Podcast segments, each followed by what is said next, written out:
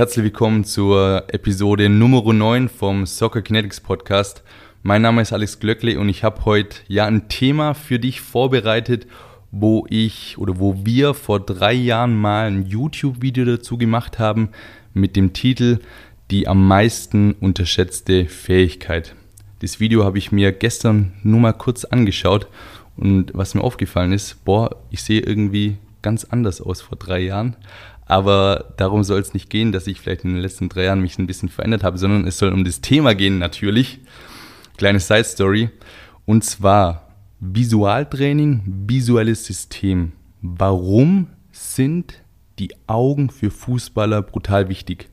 Wenn du jetzt in der Neurobubble so ein bisschen unterwegs bist, dann hast du es mit Sicherheit schon öfters gehört, dass einfach im Neuroathletiktraining beispielsweise die Augen eine brutal große Rolle einnehmen. Also man sagt ja zum Beispiel 70 bis 90 Prozent von dem sensorischen Input, den das Gehirn empfängt, der kommt über die Augen.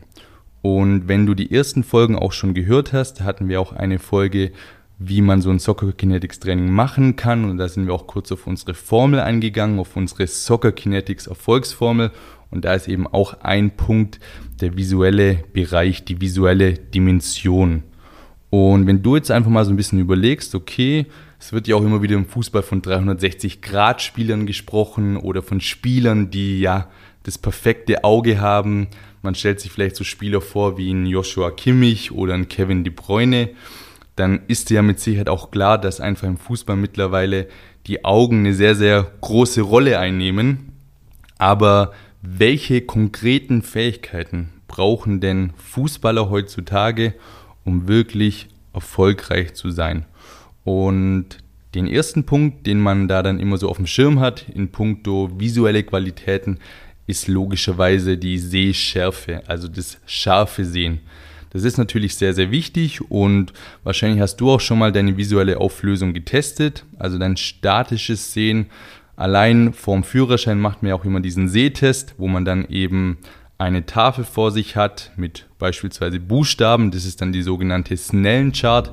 Und auf Basis von den Ergebnissen heißt es entweder du bist ein guter Seher oder du bist ein schlechter Seher. Also entweder du hast halt eine Sehschärfe von 100% oder 120% oder hast vielleicht eine Sehschärfe nur von 60% und musst dann fortan mit einer Brille beispielsweise Auto fahren. So, hier aber mal folgende Probleme, die mir da in den Sinn kommen. Punkt Nummer eins: Die sogenannte Snellenchart, also diese Tafel mit Buchstaben, die stammt aus dem Jahr 1862. Damals gab es, ich glaube, noch kein Fußball, es gab auf jeden Fall noch kein Internet und trotzdem wird primär dieses Tool quasi herangezogen, um zu bestimmen, ob du ein guter Seher oder ein schlechter Seher bist. Den nächsten Punkt, den ich hier problematisch finde, du hast ein statisches Setting. Das heißt, du bewegst dich nicht und die Tafel vor dir bewegt sich ja auch nicht. Und im Fußball ist es ja genau andersrum. Also da bewegst du dich in der Regel, hoffentlich. Und der Ball, deine Mitspieler, die Gegenspieler bewegen sich ja auch. Das heißt, hier war eigentlich schon das dynamische Sehen fast schon wichtiger. Und es soll jetzt hier auch nicht heißen, irgendwie, dass das statische Sehen komplett irrelevant ist, aber man muss die Bedeutung schon richtig einordnen. Und gleichzeitig möchte ich auch sagen, dass eine Sehschärfe von 100% okay ist, gut ist, aber nicht sehr gut. Also auch eine Sehschärfe von 140, 150, 160% ist durchaus möglich und dann habe ich eben eine sehr, sehr gute Sehschärfe. Und bevor ich jetzt auf die anderen Fähigkeiten zu sprechen komme, die ein gutes Sehen ausmachen, möchte ich dir noch ein kleines Beispiel geben, warum ich immer wieder sage, die statische Sehschärfe, die visuelle Auflösung ist nicht alles. Stell dir mal einen Kugelstoßer vor. Wenn der Kugelstoßer jetzt richtig gut im Bankdrücken ist, dann ist es nicht automatisch ein Indikator dafür, dass er auch gut im Kugelstoßen ist.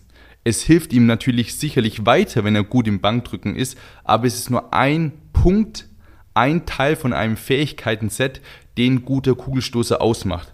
Und genauso ist es auch beim Sehen. Diese visuelle Sehschärfe ist nur ein kleiner Punkt in diesem Fähigkeiten-Set, was am Ende des Tages einen guten Seher auszeichnet.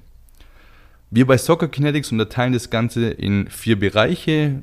Über einen Punkt habe ich jetzt gerade schon gesprochen. Die visuelle Auflösung setzt sich zusammen aus der statischen Sehschärfe, aus der dynamischen Sehschärfe und Sehschärfe, schwieriges Wort, und aus dem Kontrastsehen.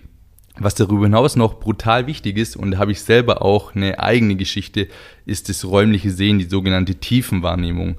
Ich hatte zum Beispiel schon immer eine relativ gute Sehschärfe von über 100 Prozent, aber ich hatte eine sehr schlechte Tiefenwahrnehmung. Und das Ding ist, du merkst es in der Regel nicht, weil du siehst die Umgebung ja so, wie du es gewöhnt bist.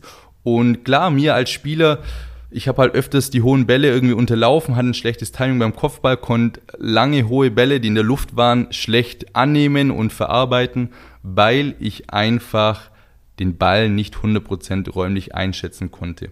Das Ganze ist mir dann aber erst aufgefallen, als ich angefangen habe, das räumliche Sehen zu trainieren. Und ich habe da ein Tool genutzt, die sogenannte Brockschnur, der ein oder andere kennt und habe so eben Step für Step mein räumliches Sehen auftrainiert in verschiedenen Settings mit verschiedenen Übungen. Am Ende war es aber wirklich so, dass ich einen Unterschied auf dem Spielfeld gemerkt habe. Ich hatte ein viel besseres Timing beim Kopfball. Also bei mir als IV war es häufig so, dass eben diese langen Bälle, ich bin beim Kopfball auf gut Glück irgendwie hochgesprungen, mehr oder weniger. Und ab dem Zeitpunkt, wo ich mich eben damit beschäftigt habe, mit dem räumlichen Sehen, das wirklich über mehrere Wochen auftrainiert habe und dann natürlich immer noch weiter trainiert habe, dass es auch sehr stabil ist in der Form, habe ich einfach gemerkt, okay, ich weiß, wann ich hochspringen muss. Ich weiß auch bei Schüssen, bei Direktabnahme einfach, wo ich mein Bein, meinen Fuß platzieren muss, dass der Ball tendenziell eher aufs Tor kommt. Die nächste visuelle Fähigkeit sind Augenbewegungen, flüssige Augenbewegungen. Du musst dir mal überlegen, wir haben rechts und links sechs Muskeln um unsere Augen herum. Und wenn wir natürlich unsere Augen nie in verschiedene Richtungen bewegen, dann sind die, Au äh, dann sind die Muskeln natürlich auch nicht wirklich gefordert. Und stell dir doch einfach mal vor, was passiert, wenn du deine Arme nie nutzt, dann hast du da auch nicht irgendwie einen Bizeps oder einen Trizeps an Start, sondern so einen komplett verkümmerten Arm. Und so gehen halt irgendwie viele Menschen mit ihren Augen um, wenn man dann irgendwie acht Stunden bei der Arbeit vorm Bildschirm sitzt, danach noch zwei, drei Stunden vorm Fernseher oder Netflix oder YouTube schaut und da die ganze Zeit eben auf ein Objekt schaut, sprich ein Bildschirm, der 30 Zentimeter von deinen Augen entfernt ist. Also es ist schlichtweg eine Katastrophe für die Augen. Deswegen gibt es zum Beispiel auch interessante Studien, die zeigen, dass bis zum Jahr 2050 ungefähr 50 Prozent der Weltbevölkerung kurzsichtig ist. Warum? Ganz klar, der Körper passt sich an. Vierter Punkt ist die sogenannte periphere Achtsamkeit. Ich sage hier auch immer sehr, sehr gerne Achtsamkeit und nicht peripheres Sehen, weil dieses periphere Sehen eben ganz, ganz viel mit Achtsamkeit zu tun hat. Jetzt habe ich gerade ganz oft Achtsamkeit gesagt, gell? Achtsamkeit, Achtsamkeit. Aber das ist eine Fähigkeit, die für Fußballer brutal wichtig ist. Peripheres Sehen, Schrägstrich Achtsamkeit ist quasi, was sehe ich, wenn ich nicht direkt drauf schaue. Und man hat beispielsweise als durchschnittliche Range in der Literatur angegeben, dass auf einer horizontalen Ebene man ungefähr 180 Grad sieht und auf einer vertikalen Ebene 130 Grad. Und wenn du jetzt zum Beispiel Fußballer bist, vielleicht gerade auch in einer zentralen Position, ist es natürlich entscheidend, wie viel um dich herum nimmst du wahr. Wenn du natürlich mehr wahrnimmst, kannst du bessere Entscheidungen treffen. Wenn du weniger wahrnimmst, stehen dir weniger Lösungsmöglichkeiten zur Verfügung und du triffst dann auch in der Regel meistens schlechtere Entscheidungen. Und das sind jetzt diese vier originären Fähigkeiten, die wir bei Soccer Kinetics so ein bisschen unterscheiden. Es gibt dann noch einen fünften Punkt, das ist die Integration, also wie schnell wird das Ganze dann im Gehirn umgesetzt, was du wahrgenommen hast. Aber das würde ich an der Stelle erstmal skippen. Ich habe auch eine kleine Checkliste, die ich auch immer wieder in der Trainerausbildung zeige. Die habe ich jetzt gerade vor mich hergeholt um einfach mal mit dir auch durchzugehen, wie sich denn Sehfehler beim Fußball äußern können. Und letztendlich gibt es da ganz, ganz viele Punkte. Ich habe es gerade vorhin schon angesprochen, wie es bei mir war. Ein schlechtes Timing, beispielsweise beim Kopfball. Es kann aber auch sein, dass du Probleme mit der Ballannahme hast, wie ich damals, dass du häufige Fehlpässe spielst, dass du insgesamt inkonstante Leistung zeigst oder aber, dass du dich vielleicht auch häufig verletzt. Nochmal, die Augen sind der Inputgeber Nummer eins für das Gehirn. Und wenn ich da eben keine zuverlässigen Informationen habe, sind meine Bewegungen vielleicht nicht so rund oder ich sehe vielleicht Gefahrensituationen nicht richtig und verletze mich dadurch. Letztendlich jegliches technisches Problem kann auch irgendwo den Ursprung an den Augen haben. Und wenn du jetzt schon ein paar Folgen gehört hast, dann weißt du auch, dass ich gerne Beispiele aus dem Tennis nutze. Nochmal, weil ich früher ganz, ganz viel Tennistraining gegeben habe. Ich bin auch selber C-Trainer Leistungssport im Tennis und ist neben Fußball auf jeden Fall auch eine Leidenschaft von mir. Und eine der häufigsten Korrekturen, die Tennistrainer ihren Spielern geben, ist folgendes. Hol früher aus. Also Ziel ist, den Ball vorne zu treffen bei einer Vorhand oder bei einer Rückhand und deswegen kommt ganz, ganz häufig der Hinweis von dem Trainer, hol früher aus. Das kann in vielen Punkten, in vielen Fällen richtig sein, aber was ist denn, wenn beispielsweise dieses räumliche Sehen bei dem Spieler nicht so gut funktioniert? Dann holt er ja immer auf Verdacht aus. Das heißt, diese unzuverlässigen, diese schlechten Informationen versucht er irgendwie dadurch auszutarieren, dass er einfach so ein bisschen nach Gefühl eben, ja, mehr oder weniger früher, als jetzt es sich vielleicht richtig anfühlt, ausholt. Und manchmal klappt es eben und manchmal klappt es eben nicht. Von daher auch auf so einer Ebene kann sich ein schlechtes Sehen zeigen. Und mittlerweile gibt es auch viele Studien. Ich möchte dich jetzt hier auf keinen Fall mit Literatur langweilen. Nur eine sehr, sehr spannende Studie, die wir auch im Soccer Kinetics Buch haben. Hier wurde zum Beispiel das räumliche Sehen von Probanden kurz trainiert und man hat eben festgestellt, okay, wenn ich hier eine Intervention mache, konkret was mit der Brockschnur, dann führt es dazu, dass in der Folge meine Torschüsse besser werden in puncto Schusspräzision und Ballgeschwindigkeit. Hier nochmal haben wir im Buch auch ein kleines Kapitel, wo eben diese komplette Untersuchung dargestellt wird. Wenn man sich aber auch generell die Wissenschaft dazu anschaut, dann gibt es in verschiedenen Settings, im Tennis, im Fußball, beim Cricket, im Basketball viele gute Studien, die einfach zeigen, Visualtraining hilft und kann die sportmotorische Leistung verbessern, kann aber auch die visuelle Leistung verbessern. Ich sage das ganz, ganz bewusst, dass ich hier auch sehr stark mich auf die Wissenschaft beziehe, weil es einfach trotzdem auch immer noch hier und da mal einen Augenarzt gibt aus der alten Schule, soll jetzt hier nicht irgendwie von oben herab klingen, auf gar keinen Fall, aber trotzdem gibt es einfach den einen oder anderen Mediziner, der noch diesen Glaubenssatz hat, okay, Auge ist schlecht, Auge bleibt schlecht, da kann man nichts machen. Nee, ganz im Gegenteil, man kann hier was machen und es gibt auch hierzu ganz interessante Studien, dass man beispielsweise mit einem Visualtraining, wo dann das räumliche Sehen trainiert wird, die Divergenz trainiert wird, andere Parameter trainiert werden, dass man sogar seine Sehschärfe verbessern kann. Hier gibt es eine größere Untersuchung, die gezeigt hat, um rund 0,3 bis 0,4 Dioptrien im Durchschnitt. Kleiner Side-Fact, was ich aber auch ultra spannend finde im Zusammenhang mit dem visuellen System, dass die Augen auch ein starker Prädiktor sind für den schulischen Erfolg. Das heißt, unsere Fähigkeit, gut zu sehen und die Information gut zu verarbeiten, hat auch einen Einfluss auf unsere Leistung, auf unsere Erfolge in der Schule. Es gibt auch Zusammenhänge mit ADHS und den Augen, aber auch das ist in dem Kontext erstmal ein anderes Topic. Wir bei Soccer Kinetics haben uns auch in den letzten Jahren mit verschiedenen Tools angefreundet, sage ich jetzt mal, die wir im Kontext Visualtraining gerne nutzen. Beispielsweise die Augenklappe, die Rasterbrille, die Dribbelbrille. Aber ähm, hierzu haben wir auch schon eine separate Folge aufgenommen, wo du einfach nochmal genau erfährst, warum wir diese Tools nutzen und wie wir sie konkret auch ins Training einbinden. Für mich persönlich war tatsächlich die Brockschnur mit eines der geilsten Tools, sage ich jetzt einfach mal, wo ich wirklich gemerkt habe, hey, da verbessere ich mich, weil die Brockschnur ist einfach eine Möglichkeit, wie man das räumliche Sehen testen und trainieren kann. Wenn du jetzt mit Visualtraining anfängst oder vielleicht auch schon angefangen hast, dann sind mir ein paar Punkte wichtig. Und zwar, visueller Input kann sehr intensiv sein. Deswegen solltest du vorsichtig und achtsam vorgehen.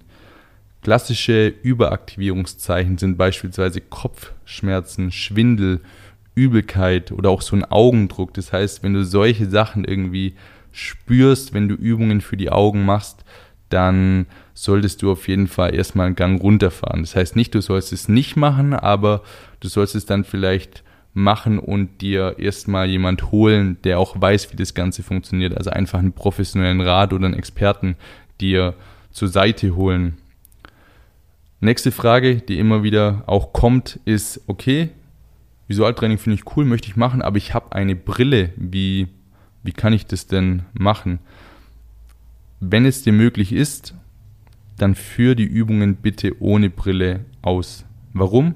Die Brille ist so eine Art visueller Käfig, weil du letztendlich ja deine Augen nie so bewegst, dass sie ganz oben, ganz unten, ganz rechts oder ganz links sind, weil du dann ja quasi nicht mehr durch die Brille schauen kannst und nicht mehr scharf siehst. Das heißt, du bist ja immer angehalten, in dieser Range die Augen zu bewegen, dass die Brille einfach noch oder dass du durch die Brille schauen kannst. Wenn es dir nicht möglich ist, durch oder ohne Brille zu trainieren, dann würde ich dir empfehlen, Kontaktlinsen zu nutzen. Und am Ende ist es so, dass wir bei Soccer Kinetics ein ausführliches Protokoll haben, was wir auch in der Trainerausbildung immer wieder teilen, wo wir auch unsere Spieler in den Mentorings testen.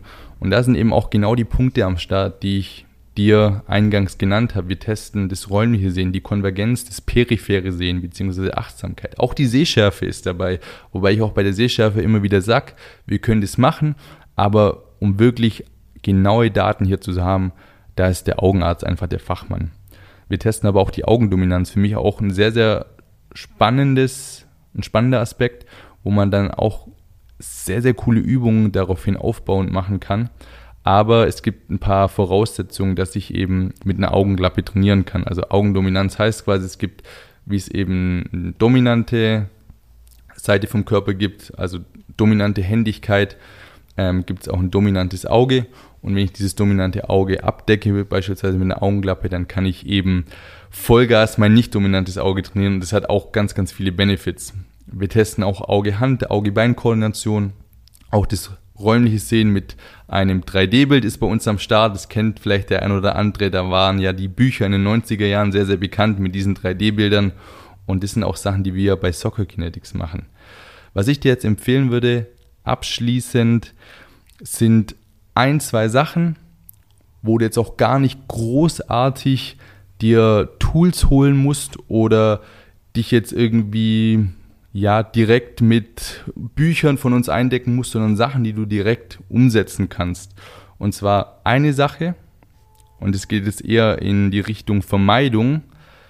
Wenn du Spieler bist, schau, dass du die 90 Minuten vorm Spiel nicht am Handy bist. Das hat zum einen positive Auswirkungen auf dein Gehirn. Letztendlich gerade diese sozialen Medien, die ballern einen natürlich in kürzester Zeit mit allem Möglichen voll aber du kannst da nicht wirklich einen Fokus auf das Spiel aufbauen und gleichzeitig, du hast natürlich auch immer wieder dieses Setting, du sitzt und hast vor dir einen Bildschirm und während du sitzt und auf dem Bildschirm schaut, die Augen bewegen sich ja nicht, ja, da passiert nichts und dementsprechend auf jeden Fall das Handy zur Seite legen. Wenn du auch so einfach in deinem Alltag viel irgendwie am Handy bist oder auf dem Bildschirm schaust, dann bau immer wieder Pausen ein, in denen du blinzelst. Einfach mal für 20, 30 Sekunden maximal schnell blinzeln. Normal blinzeln wir ungefähr 15 Mal pro Minute. Wenn wir aber am Bildschirm sitzen und konzentriert arbeiten, sind es teilweise nur drei, vier Lidschläge die Minute. Und dementsprechend einfach mal für ein paar Sekunden, 10, 20 Sekunden maximal schnell blinzeln. Und was auch eine coole Möglichkeit ist, einfach auch mal bewusst in die Ferne schauen. Ja, nachdem du lang irgendwie auf dem Bildschirm geschaut hast, den Blick schweifen lassen und einfach mal ganz bewusst in die Ferne schauen. Aber hier fällt mir auch immer wieder auf, auch ab und zu bei mir selbst, wenn ich lange konzentriert gearbeitet habe und immer nur auf die Nähe geschaut habe, es fühlt sich am Anfang so ein bisschen komisch an, wenn ich in die Weite schaue. Aber letztendlich heißt es ja nur, okay, das ist jetzt vielleicht in dem Moment ein unbequemer Stimulus, aber vielleicht auch genau der Stimulus, den man in diesem Moment braucht. Und ich würde mir einfach so ein bisschen wünschen, nicht nur für Fußballer, sondern auch generell in der Gesellschaft, dass dieses Thema Augengesundheit einen noch größeren Stellenwert einnimmt. Ich meine, wir putzen unsere Zähne jeden Tag, aber was machen wir eigentlich für unsere Augen? Und da kann man gerade mit so kleinen Sachen wie eben blinzeln, immer mal wieder in die Ferne schauen, doch ganz, ganz viel machen. An der Stelle sage ich jetzt ganz klassisch Trapattoni-mäßig, ich habe fertig. Schreib mir gerne ein Feedback zu dieser Folge. Ich freue mich immer sehr, sehr, wenn du auch irgendwie sagst, okay, hey, mich wird auch noch dieses oder jenes Thema interessieren im Kosmos des neurozentrierten Trainings, dann schreib uns, schreib mir gerne auf Instagram. Ich wünsche dir jetzt viel Erfolg bei der Umsetzung, wenn dir die Folge gefallen hat oder du auch irgendeinen Kollegen, Freunde, Familie, Bekannte, Mitspieler, wie auch immer hast, für den die Folge vielleicht einen geilen Mehrwert bietet, dann hey, bitte unbedingt weiterleiten. Ich bin raus, schönen Tag, bis bald, dein Alex, ciao.